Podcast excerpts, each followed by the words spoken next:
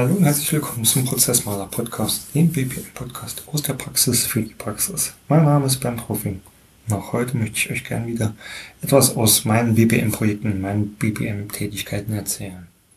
Und zwar geht es in der heutigen Folge um Prozess-Stakeholder. Ich habe der Folge den Untertitel gegeben, bekannte und unbekannte Mitspieler, was auch schon so ein wenig ähm, Ausblick gibt, worin es in dieser Folge gehen wird.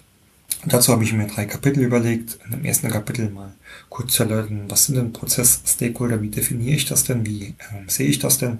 Im zweiten Kapitel werde ich verschiedene Kategorien dieser Prozess-Stakeholder vorstellen, wie ich ähm, diese Stakeholder kategorisiere. Und im dritten Kapitel gibt es wie immer Tipps und Tricks aus dieser Folge für euch. Ja, was sind denn Prozess-Stakeholder? Viele von euch kennen den Begriff Stakeholder mit Sicherheit, äh, vor allem wahrscheinlich aus dem Projektgeschäft, aus dem Projektmanagement. Dort ist es so, dass zu Beginn jeden, jedes Projektes, in der Projektplanung oder in der Projektinitiierungsphase, äh, das Projektteam, der Projektleiter verschiedene Stakeholder festlegt, analysiert, also herausfindet, wer ist denn eigentlich von diesem Projekt betroffen? Wer ist denn beteiligt? Nicht nur im Projekt, sondern auch durch die Resultate, durch die Ergebnisse.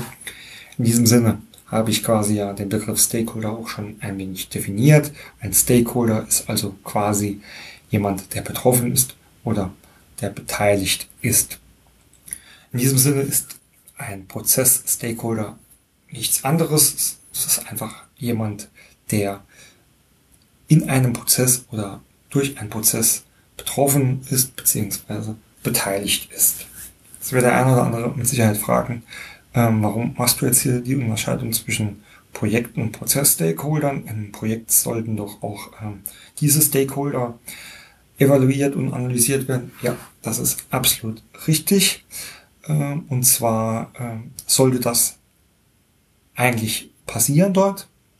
Ich möchte jetzt auch gar nicht darauf eingehen, ob das oder warum das nicht passiert. Meine Erfahrung ist eher, dass es zu selten passiert und oft Projekte nur auf äh, einer gewissen Ebene stattfinden und ähm, viele der Beteiligten einfach nicht mit äh, an Bord genommen werden.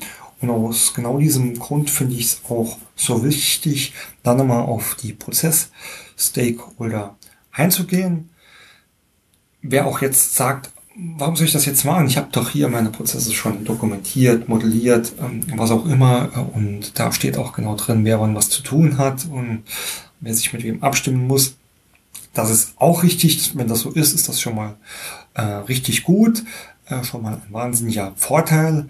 In der Tat ist es auch so, dass ich diese Prozess-Stakeholder-Liste oder diese Prozess-Stakeholder-Analyse eher auch äh, empfehle, wenn äh, Prozesse neu gestaltet werden oder wenn Prozesse verändert oder optimiert werden. Also immer wenn etwas äh, angefasst wird äh, und etwas ja, hinzugefügt oder, äh, oder verändert wird. Das ist für mich dann äh, ein wichtiger Anhaltspunkt, um bevor, vor der Arbeit und vor allem um dann auch, oder nee, vor allem vorher, aber auch in der Prozessarbeit ähm, dieses Stakeholder-Liste, Prozess-Stakeholder-Liste ähm, zu nutzen, um wirklich zu prüfen, habe ich denn an jeden und an alles gedacht. Weil, wie gesagt, die Erfahrung zeigt, dass da oft irgendwelche Leute ja, vergessen werden. Ähm, die Gründe können vielfältig sein. Das möchte ich jetzt auch ähm, gar nicht bewerten wollen. Ich glaube, dass es aber oft auch einfach der Fall ist, dass man gar nicht wirklich äh, dran denkt oder am ersten Moment vielleicht realisiert, Achtung, da ist noch jemand, ähm, auf den müsste ich vielleicht mal zugehen oder den müsste ich da mal irgendwie mit ins Boot nehmen. Ähm, dementsprechend, ja, ähm, wenn jetzt ein Projektmanager da draußen sagt, okay, äh, dann ist das ja äh, doch nichts anderes als eine, eine Projekt-Stakeholder-Analyse, ähm, kann man so sehen wenn jetzt äh, es Veränderungsprojekte gibt, die Prozesse verändern oder anfassen, dann ist natürlich die Prozess-Stakeholder-Analyse oder die Prozess-Stakeholder-Liste ein Teil der Projekt-Stakeholder-Liste und Analyse und sollte dann dort aber, und das ist halt das ganz Wichtige daran, auch vollständig mit erfasst werden. Ähm, das so ein paar Grundlagen oder so ein paar ähm, Hinweise, wie ich das ganze Thema Prozess Stakeholder sehe und warum es für mich auch so eine Wichtigkeit hat. Kommen wir zu Kapitel 2. Ähm, ich habe jetzt einfach mal versucht, alle Prozess-Stakeholder in, muss ich kurz auf meine Notizen gucken, ja, es sind wirklich vier Kategorien aufzuteilen, ähm, die man dann auch nutzen kann, um sich vielleicht eine Checkliste zu entwickeln oder ähm, sich in eine Liste zu entwickeln, die man dann einfach äh, benutzt, wenn man an solche Prozessgestaltungen oder Prozessarbeiten geht. Die erste Kategorie habe ich die inhaltlich und fachlichen Verantwortlichen genannt. Das ist auf den ersten Moment recht selbsterklärend. Das heißt, inhaltlich fachlich Verantwortliche, das sind natürlich die, die später für den eigentlichen Ablauf oder für den umgesetzten, realisierten Ablauf den Hut anhaben. Das können aber ganz viele verschiedene Personen oder auch Rollen sein. Fangen wir einfach mal oder an mit einem Beispiel, wie es dann oft wirklich in Projekten ist ich lasse jetzt auch mal den Worst Case hier raus, dass man sagt, okay, es ist mal wieder ein Projekt, das geht komplett am, am Fachbereich oder an dem Prozessmanagement vorbei und sagt, okay, ähm, da ist jetzt wirklich mal äh, jemand mit an Bord und das ist dann in, der Regel der Prozessmanager.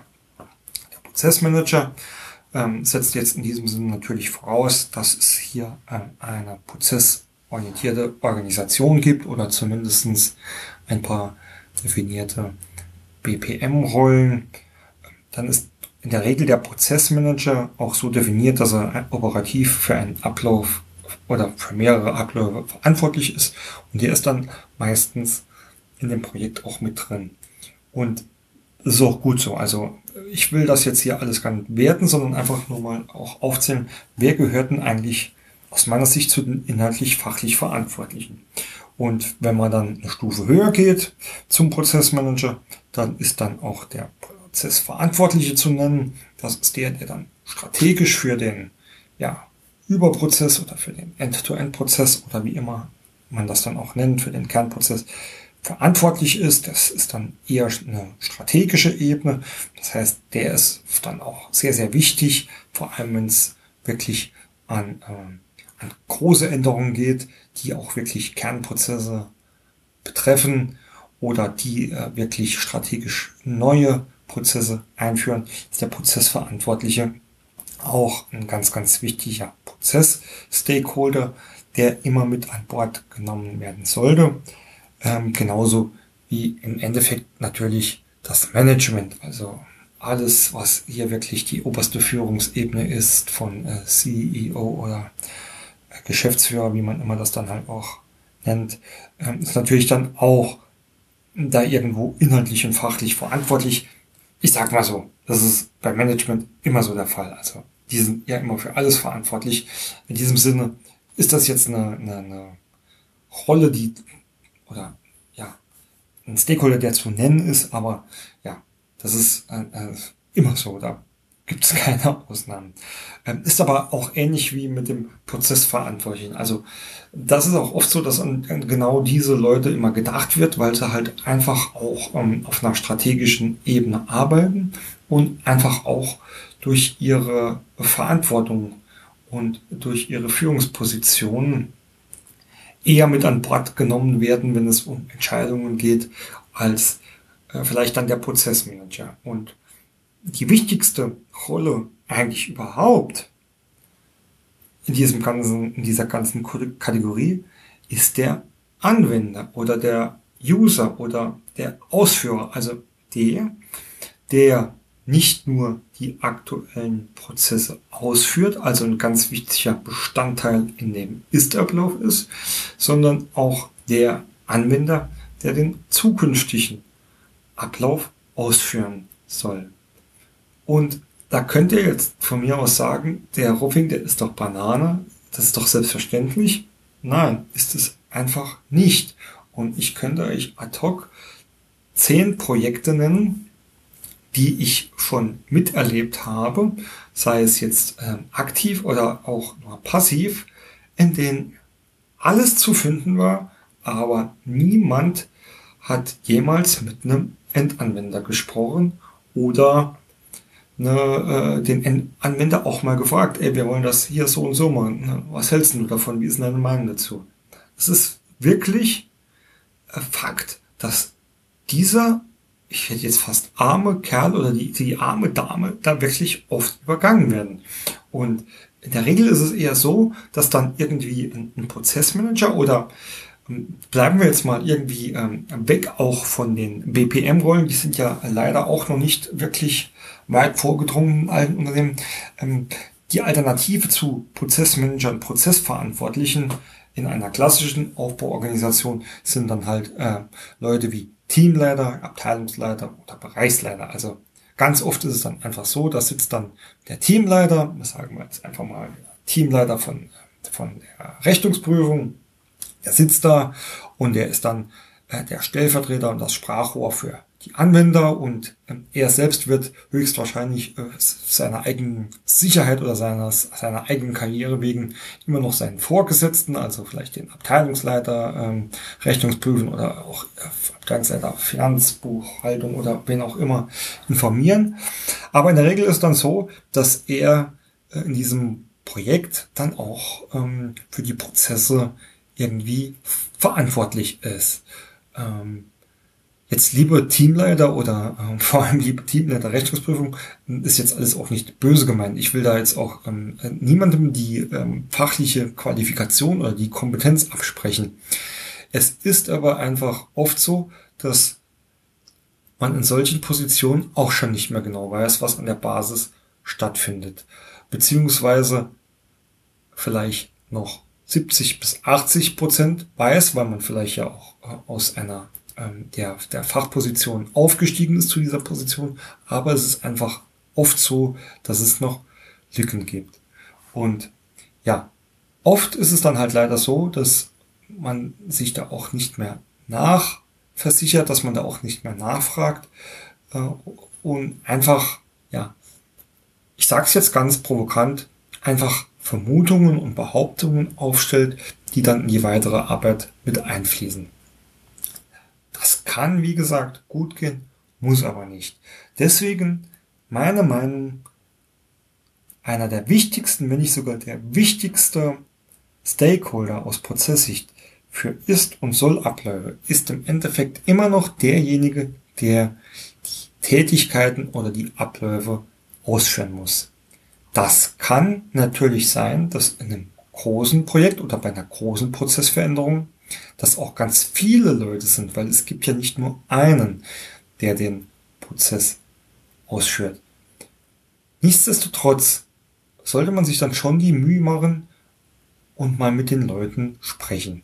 Das bedeutet ja auch alles nicht, dass ich solche, solche ähm, Fachkräfte oder solche Wissensträger dann ähm, fünf Tage die Woche für mein, für mein Veränderungsprojekt oder für meine Prozessgestaltung aus dem Tagesgeschäft reisen muss. Nein, das ist ja tatsächlicherweise auch oft ganz einfach machbar, indem ich einfach mal so zwischendurch bei dem vorbeimarschiere und sage, du, guck mal, wir haben diskutiert, wie ist denn das hier? Machst du das so oder wie machst du das? Und manchmal und nicht selten hört man dann ganz, ganz, ja, fantastische Geschichten, würde ich fast sagen, die einem nochmal die Augen auf, ähm, Augen öffnen und so wertvolle Informationen liefern, ähm, die man einfach für das Projekt oder für die Veränderung auch braucht, die dann wesentlich sind. Weil was passiert, wenn ich diese Information nicht habe? Und das ist dann halt le leider die traurige Realität. Das fällt einem später wieder auf die Füße. Wenn man mit Vermutungen und Behauptungen startet und diese nicht verifiziert, dann knallt es irgendwann.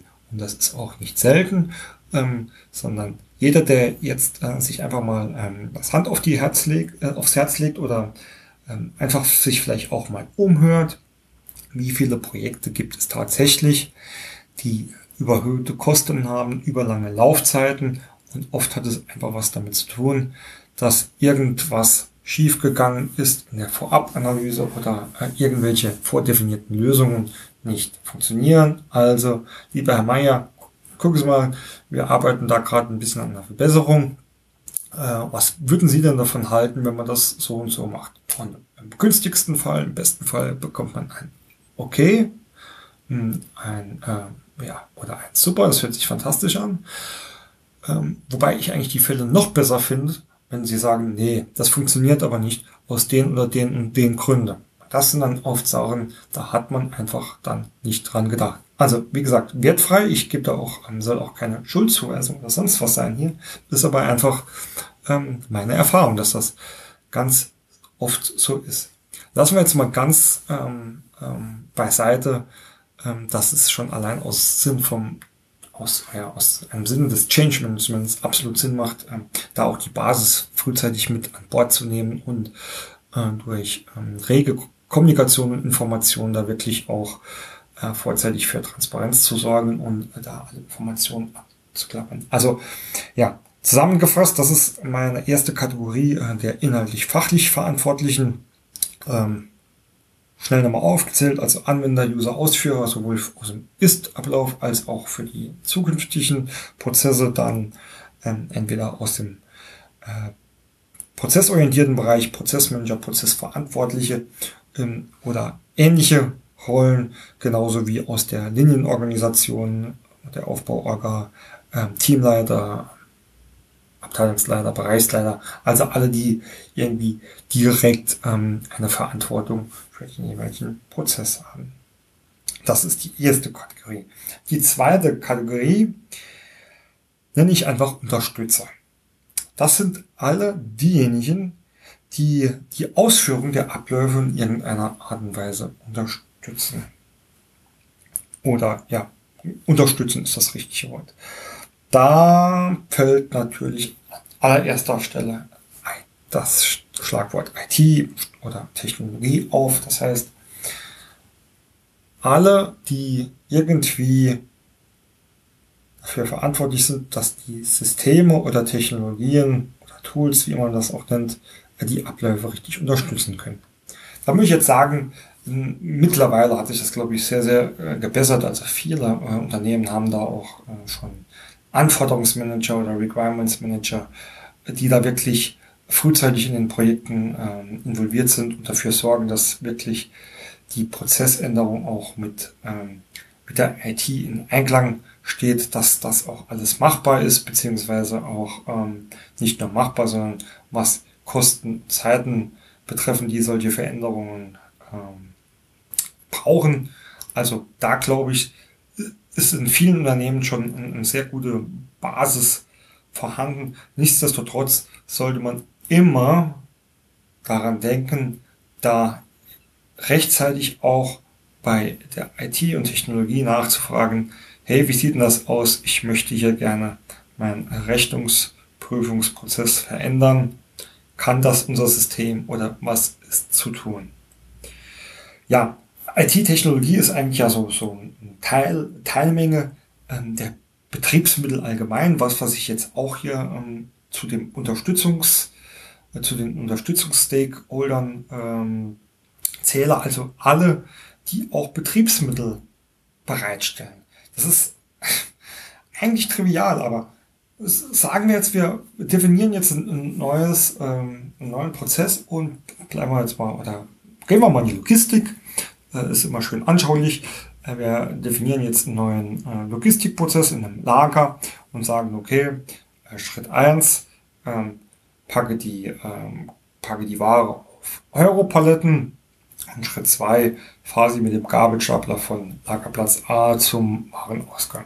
Hört sich alles fantastisch an. Wir wissen, was zu tun ist. Wir sagen dann noch, okay, das macht alles dann der, der Lagermitarbeiter.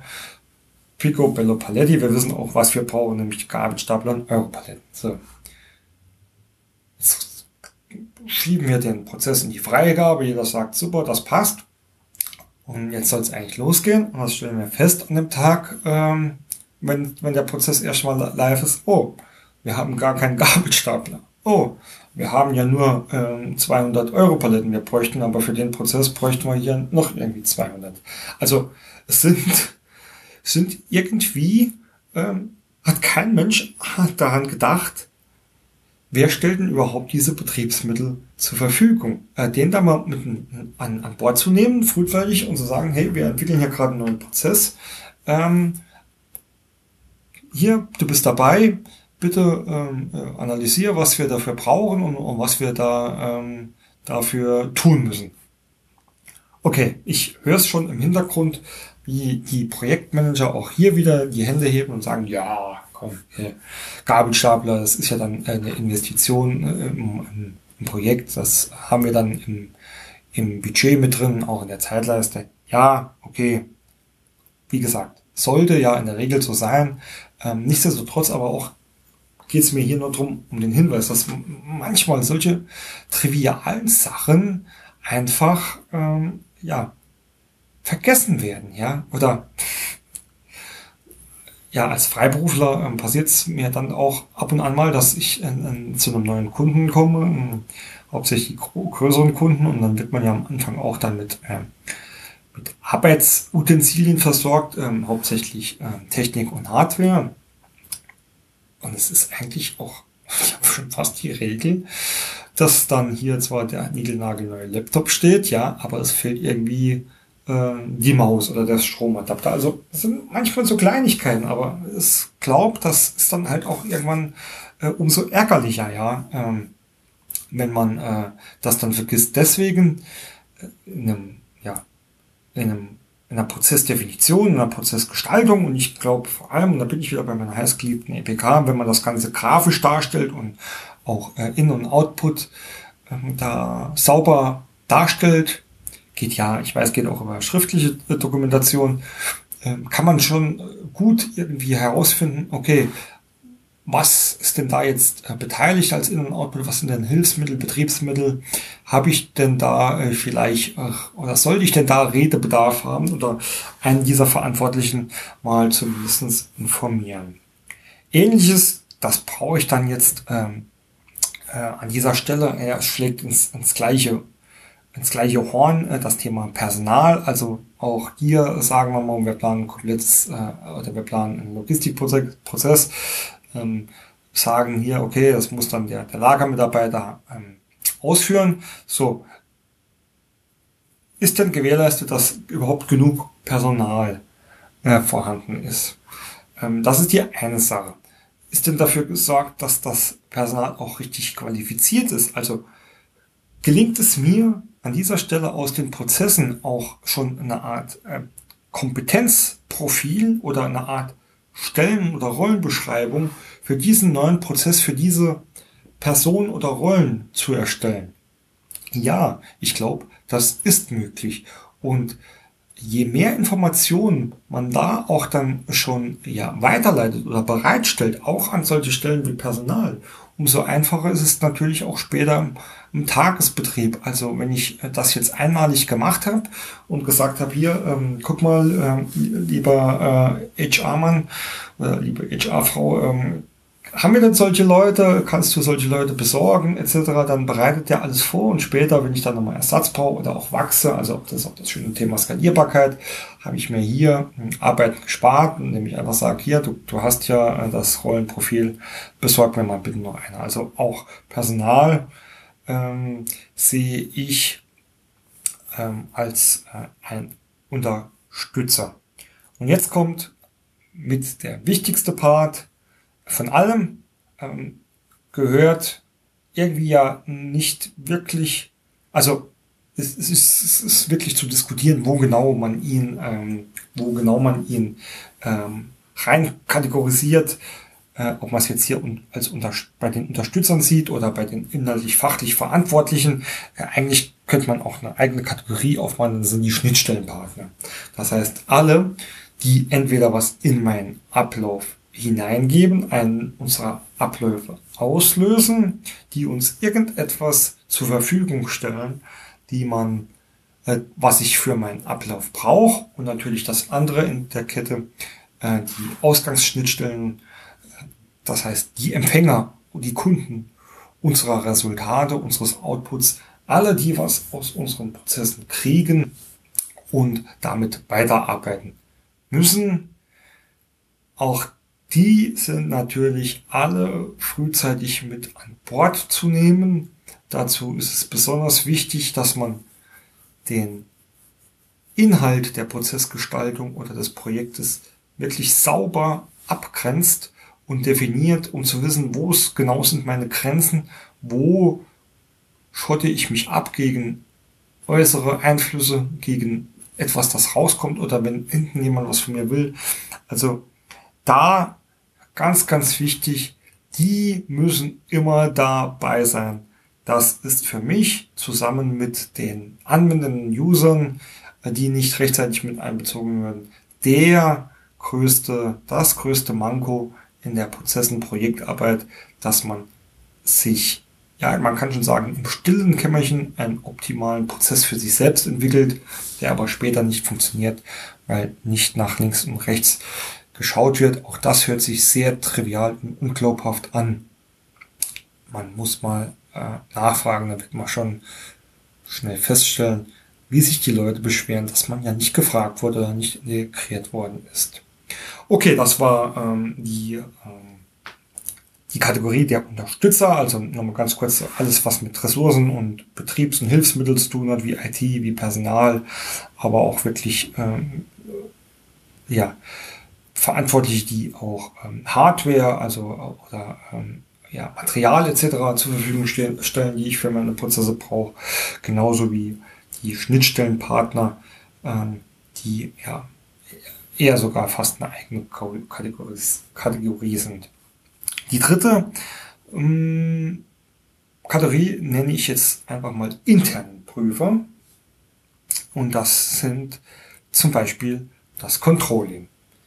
Also hängt natürlich auch von der Definition und Beschaffenheit des Prozessmanagement und Prozessmanagementsystems ab, ob ich Prozesse ja, messen will, ob ich sie über Kennzahlen steuern will, dann muss ich das natürlich an den jeweiligen Stellen auch in meinem Prozess definieren. Und dazu ist es dann auch ganz, ganz wichtig, das Controlling mit zu integrieren. Ähm, bei Controlling ist es jetzt für mich eher mal die Funktion als vielleicht die Abteilung. Also ich weiß, dass ähm, viele Unternehmen das Controlling auch ähm, ja anders interpretieren. Deswegen ist es für mich mehr die Controlling-Funktion. Das kann in den Fachbereichen selbst liegen oder im, in der Prozessorganisation irgendwie verankert sein oder auch über ähm, eine eigenständige Abteilung. Aber Fakt ist, dass man solche Leute auch mal mit ins Boot nehmen soll und ähm, ja, besser sogar muss und zu sagen, okay, guck, das hier ist mein Prozess, an dieser Stelle möchte ich dies und dies messen. Warum sollte ich das tun? Das hat mehrere Gründe. Einmal ist es, ja, wichtig zu wissen, was messe ich denn da überhaupt? Macht das überhaupt Sinn, das zu messen? Das heißt, ist das eine Kennzahl, die mich, äh, ja, die irgendwann mal da, da, dafür sorgen kann, dass ich meinen Prozess verbessere? Äh, das heißt, ist diese Kennzahl auch strategisch wichtig, weil man kann so ziemlich alles in einem Prozess als Kennzahl definieren, ähm, aber nicht alles ist sinnvoll. Und da ist es dann besonders wichtig, dass auch solche Kennzahlen, die auch zur Kontrolle und Steuerung, auch zur Verbesserung der Prozesse ähm, dienen, dass die auch ja, strategisch abgestimmt sind. Also Prozesse sollten ja auch immer irgendwo ähm, ja, zur Erreichung der Unternehmensziele und der Unternehmensstrategie dienen. Und darauf basierend gibt es natürlich schon aus der Unternehmensstrategie äh, sehr viele Kennzahlen, die man messen möchte oder auch misst. Und die kann man natürlich dann auch auf einzelne Prozesse, Bereiche, wie auch immer, runterbrechen. Und aus diesem Grund ist es schon mal wichtig, da jemanden zu fragen, jemanden mit Controlling-Funktion, hey, pass mal auf, an dieser Stelle möchte ich gern das und das messen aus diesem und diesem Hintergrund. Ist es denn strategisch sinnvoll? Bringt uns das denn weiter? Die zweite ähm, Sache ist, also ich will jetzt auch gar nicht zu genau auf Kennzahlen ein. Man kann natürlich mit Kennzahlen, man kann den Prozess schneller machen, man kann die Qualität verbessern, man kann Fehler reduzieren, man kann da ähm, äh, sehr, sehr viel ähm, damit messen oder auch bezwecken, aber es sollte halt irgendwo äh, in einem äh, abgestimmten Rahmen sein. Und äh, ja, äh, ich habe schon viele Situationen erlebt, dann ähm, ähm, bei einem Kunden, sehr, sehr großer äh, Konzern, da gab es einfach die Vorgabe, okay, es gibt hier keinen Prozess und keine Prozessbeschreibung, der nicht über eine Kennzahl definiert ist, was ich prinzipiell erstmal gut finde. Äh, allerdings habe ich dann schnell festgestellt, und das haben aber auch die Verantwortlichen selbst ähm, recht schnell erkannt, dass sehr oft ja, es keine wirklich adäquaten Kennzahlen gab, die man jetzt dem Prozess hier anheften konnte. So, dann hat man zwei Möglichkeiten entweder man es weg, dann kriegt man vielleicht Ärger hier mit der strategischen Abteilung, oder man definiert was, was aber ja auf gut Deutsch gesagt schon sehr, sehr ähm, ja, nah an dem Schwachsinn gleicht, ja. Und dann fühlen sich vielleicht die Anwender oder die, die es messen müssen oder die, die das irgendwie argumentieren müssen, die fühlen sich auch ein bisschen ähm, veräppelt. Also steckt man da in einer Zwickmühle. Deswegen finde ich es immer ganz, ganz wichtig, dass man ähm, da auch jemanden mit an Bord hat, der das Ganze so ein bisschen ähm, verifizieren oder validieren kann oder auch unterstützen kann. Ähm, wie gesagt, mal ganz beiseite ges äh, gestellt, wie ich überhaupt solche Kennzahlen und Kennzahllogiken ähm, äh, definiere oder überhaupt mir so ein Kennzahlensystem aufbaue. Und der zweite Grund, warum ich da auch immer einen solchen ähm, Verantwortlichen mit ins Boot nehmen sollte, ist ganz einfach, manche Kennzahlen sind gut definiert, sind auch absolut sinnvoll, aber ich kann sie einfach nicht messen, ja. Ich, oder ich habe aktuell keine Möglichkeit, die in einem vernünftigen Kosten- und Nutzenverhältnis zu messen. Also, wir stehen ja auch jetzt in einem, in einem wir sind jetzt auch in einem Zeitalter, in dem das Wort Business Intelligence oder äh, Big Data ähm, mehr ist als nur ein Motorwort. Es ist aber tatsächlich so, dass es vielen Unternehmen gar nicht so einfach möglich ist, solche Daten ähm, auf die Schnelle auszuwerten. Und schon gar nicht, wenn man an neue Prozesse geht oder sich Prozesse irgendwie neu gestaltet. Weil dann sind einfach gegebenenfalls die IT-Systeme, Warenwirtschaftssysteme, Tools, die man benutzt, was auch immer oder passende Schnittstellen einfach nicht vorhanden. Und man muss dann einfach sagen, ja, der Prozess ist äh, äh, gut, der Kennzahl ist auch fantastisch, aber ich kann sie im Moment äh, einfach noch nicht messen und ich werde sie vielleicht auch in naher Zukunft nicht messen können. Also auch da braucht man irgendwie ähm, Controller, die wissen das meistens schon sehr, sehr gut, welche Report oder welchen, welche Daten ähm, verfügbar sind, ähm, im Zweifelsfall dann auch ähm, entsprechende IT-Leute mit ans Boot nehmen, um da zu prüfen, kann ich denn das überhaupt messen? Ähm, wenn wir jetzt auch schon über Kennzahlen äh, sprechen, da ist natürlich der nächste interne Prüfer, das Qualitätsmanagement, auch nicht mehr weit. Das heißt, ähm, ich kenne es in vielen Unternehmen noch so, dass da immer irgendwie so ähm, Process Management oder das ganze Thema äh, Abläufe und Qualitätsmanagement so ein bisschen noch voneinander abgekapselt sind. Ähm, ich glaube, das wird sehr, sehr viel äh, besser mittlerweile, auch durch die neuen ähm, Revisionen der zum Beispiel ISO 9001. Ähm, also auch in diesem Sinne gibt es natürlich inhaltlich Verantwortliche und dann die Qualitätsmanager, die natürlich auch irgendwie immer ähm, schauen sollten, ist denn der Prozess, den ich da jetzt ähm, definiere, ist der denn qualitätskonform, ähm, dient er dazu, die Qualität zu verbessern, Ge gehört er vielleicht zu meinen kontinuierlichen Verbesserungsprozessen etc. etc. Ähm, den da mit an Bord zu nehmen oder die Fachleute damit an Bord zu nehmen, äh, auch nochmal Richtung äh, Prozessgestaltung, äh, die werden da vielleicht auch nochmal ähm, Messpunkte oder Prüfkriterien definieren können oder wollen oder auch müssen, also die damit ans Board nehmen, wenn sie nicht sowieso schon äh, mit integriert sind. Also klar kann man den Qualitätsmanager mit Sicherheit auch irgendwo zu den inhaltlich Verantwortlichen ähm, der Kategorie A nehmen. Ähm, nichtsdestotrotz einfach der Hinweis, an die sollte man auch denken. Ähm, ähnlich äh, natürlich QM jetzt mal stellvertretend für noch äh, viele andere weitere Methoden oder Managementmethoden, die da immer irgendwie, ähm, wie ist das Wort Methoden ja schon sagt, unterstützend irgendwie ähm, zur Verfügung stehen und mit berücksichtigt werden sollen. Das war die Kategorie C, also alles, was so an internen Prüfern, ähm, ja, ne, stopp, ne, ganz wichtig, habe ich ja vergessen, äh, der, der wichtigste interne Prüfer ja überhaupt ist die Revision, ja.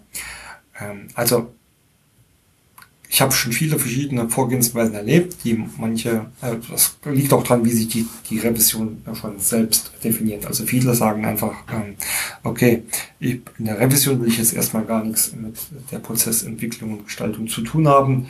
Ich bin nur der, der später prüft, ob die da konform umgesetzt werden, beziehungsweise dass das halt auch alles revisionssicher ist. Ähm, andere darum, darum äh, dagegen wieder sagen, nee, also ich will da schon von Anfang an auch schon mal einen Blick drauf werfen, äh, um das gleich irgendwie ähm, zu beurteilen, was hier passiert und wo wir da anecken können oder auch überhaupt, ob ich das ähm, revisionssicher prüfen kann etc. Also ist natürlich, ja klar, hätte ich fast die Revision vergessen, ähm, die Revision auch ein ganz wichtiger interner Prüfer. Äh, meine Empfehlung auch immer direkt von Beginn an informieren und dann können die selbst entscheiden, was sie möchten oder auch nicht. Womit wir dann zur Kategorie D kommen. Meine absolute Lieblingskategorie, nämlich die dritte. Also ich nenne sie die Kategorie dritte. Das sind alle, die irgendwie oder irgendwann oder irgendwo etwas mit dem Ablauf zu tun haben, ohne da vielleicht irgendwie direkt betroffen zu sein. Beispiel der Datenschützer der Datenschützer, der rennt ja nicht da rum und guckt, sondern der sollte von Anfang an mit ins Boot genommen werden. Lieber Datenschützer, wir wollen das und das machen, das ist unser Vorhaben, vielleicht auch äh, ihn regelmäßig mit Prozessen sagen, kannst du bitte bestätigen, dass wir hier äh, datenschutzkonform sind. Und auch wenn ihr euch 100% sicher seid, das ist kein datenschutzrelevantes Thema, ich würde den immer von Beginn an mit ins Boot nehmen. Genauso ist ja eine ähnliche ähm, ja, Institution, hätte ich schon fast gesagt, Compliance Officer oder die Compliance allgemein. Informieren, das ist, was wir vorhaben, seht ihr hier irgendwo ähm,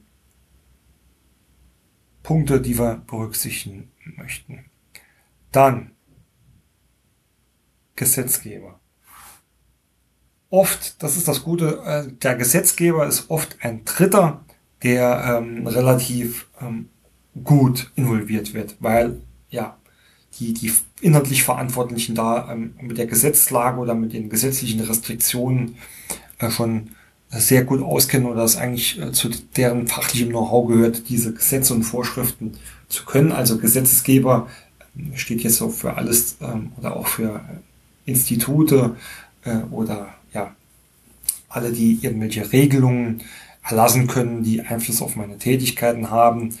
Ähm, das sind dann die dritte. Da wird Gott sei Dank sehr, sehr oft dran gedacht.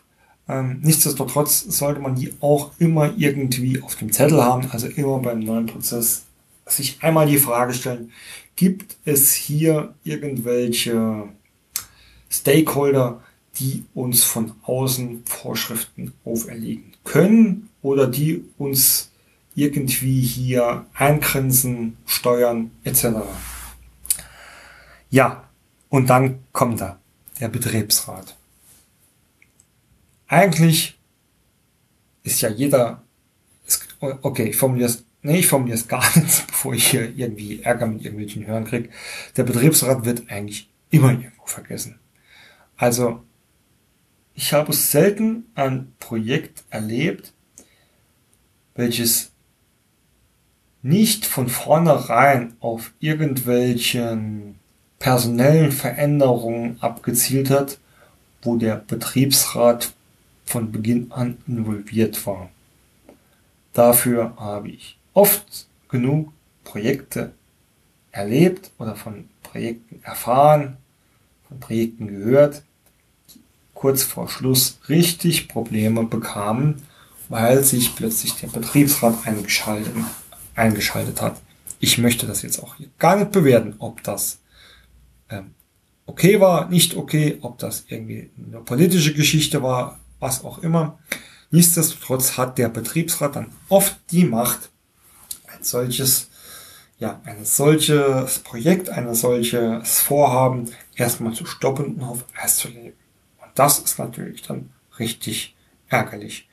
Deswegen, egal ob man ihn mag oder nicht, den Betriebsrat kurz informieren, hey Freunde, das und das ist unser Ziel. Seht ihr da was drin? Kommt doch gerne mal vorbei. Wir klären das äh, unter vier Augen oder kommt doch mal zu einem Projektmeeting oder geht doch auch mal mit rein in einen Prozessworkshop äh, und lasst uns bitte eine Info zukommen, wenn ihr irgendwelche Punkte seht, äh, wo wir etwas aus eurer Sicht tun sollten oder wo es aus eurer Sicht irgendwas zu beachten gibt. Ist eine kurze Mail, ist ein kurzer Anruf sind eventuell Wochen oder Monate, die man sich hinterher spart. Also auch das ein klassischer Dritter, der leider oft vergessen wird. Und ähm, last but not least, Lieferanten oder externe Kunden. Also man verändert hier was ähm, und wen man äh, überhaupt nicht irgendwie auf der Rechnung hat, sind äh, ja alle, die eigentlich außerhalb der eigenen vier Wände platziert sind. Also ja, wie gesagt, Lieferanten oder ähm, auch die externen Kunden und wenn halt Prozesse irgendwie ähm, auf, auf den externen Kunden oder auf diese beide, beiden Gruppen ein, ähm, eine Auswirkung haben, dann sollte man die auch irgendwie mal informieren. Okay, ich sage, wie soll ich jetzt den externen Kunden, das soll da vielleicht alles äh, auch geheim sein oder irgendwie äh, kann ich dir nicht informieren, ich weiß mal genau, was ich mache. Ja, also bei der externen Kunden ähm, da kommt es natürlich von Fall zu Fall drauf an, ähm, wie man das Ganze angeht. Ähm, da kann jetzt vielleicht der eine oder andere auch sagen, okay, das ist doch auch schon mehr Marketinggeschichte, das ist vielleicht alles okay, aber gerade Lieferanten, Lieferanten sind ja oft ein, einer der frühesten Prozessbausteine. Äh, die sollte man zumindestens, wenn man sie als Schnittstellenpartner identifiziert, auch mal nachfragen oder informieren ähm, also es können auch ja ganz, ganz einfache klassische IT-Geschichten sein. Naja, guck mal, äh, äh, der Lieferant hat mal seine Bestellungen immer äh, hier mit diesem Standard überliefert. Jetzt ändere ich bei mir was. Ich brauche eigentlich noch mehr Informationen in der Schnittstelle. Ja, das fällt mir dann auf, wenn ich ähm, das wenn ich mitten im Projekt bin oder den Prozess irgendwie starten will. Also auch den frühzeitig mit reinnehmen.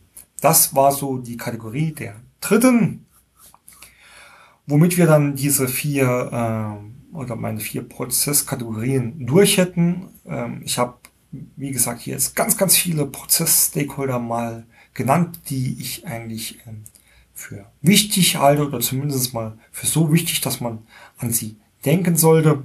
Höchstwahrscheinlich habe sogar ich jetzt hier irgendwie ähm, bei meinem bei meinem Skript, äh, also als ich das Skript hier angeworfen habe, angefertigt habe, noch einiges vergessen. Gerne dürft ihr mir euer Feedback senden, ähm, wen ihr dann noch alles dazu seht, womit ich dann auch schon zum dritten Teil komme, den Tipps und Tricks. Da gebe ich euch ja in der Regel immer ja, drei bis vier bis fünf Tipps und Tricks. An dieser Stelle kann ich wirklich nur einen Tipp geben. Holt die Leute frühzeitig mit an Bord informiert alle, selbst wenn eine Mail zurückkommt, interessiert mich nicht, habe ich nichts damit zu tun, dann bei die Akten legen, habt ihr dokumentiert, das fällt euch später nicht mehr auf die Füße. Das ist hier der einzigste Tipp oder der, ja, der wichtigste Tipp, den ich einfach geben kann. Das berücksichtigen und dann wird manchmal ähm, das Ganze ein gutes Stückchen einfacher. Ja, das war's dann mit der heutigen Folge. Ich bedanke mich äh, zunächst natürlich wieder fürs Zuhören. Ich freue mich wie immer über Feedback, das ihr mir zur Folge sendet. Alle Kommunikationsmöglichkeiten stehen auf prozessmaler.de, also gerne sendet ihr mir direkt eine E-Mail oder ihr könnt euch bei Xing, Twitter oder LinkedIn mit mir vernetzen und auch dort mir gerne Nachrichten schreiben. Da freue ich mich drauf. Ähm, ich versuche immer alle Antworten persönlich und so schnell wie möglich zu beantworten. Ein kleiner Hinweis in eigener Sache nochmal auf unsere BPM-Bibliothek. Also ähm, wenn ihr zu solchen, zu, zu Themen der Folge auch Vorlagen oder irgendwelches Material sucht, unter bbm-bibliothek.de könnt ihr euch kostenlos anmelden für die Mitgliedschaft. Da findet ihr ganz viel dieser Informationen oder ganz viele Hilfsmittel bei dieser Arbeit. Dort wird unter anderem auch eine Prozess-Stakeholder-Liste zu finden sein. In diesem Sinne, nochmal danke fürs Zuhören. Ich wünsche euch allen viel Erfolg bei eurer Prozessarbeit.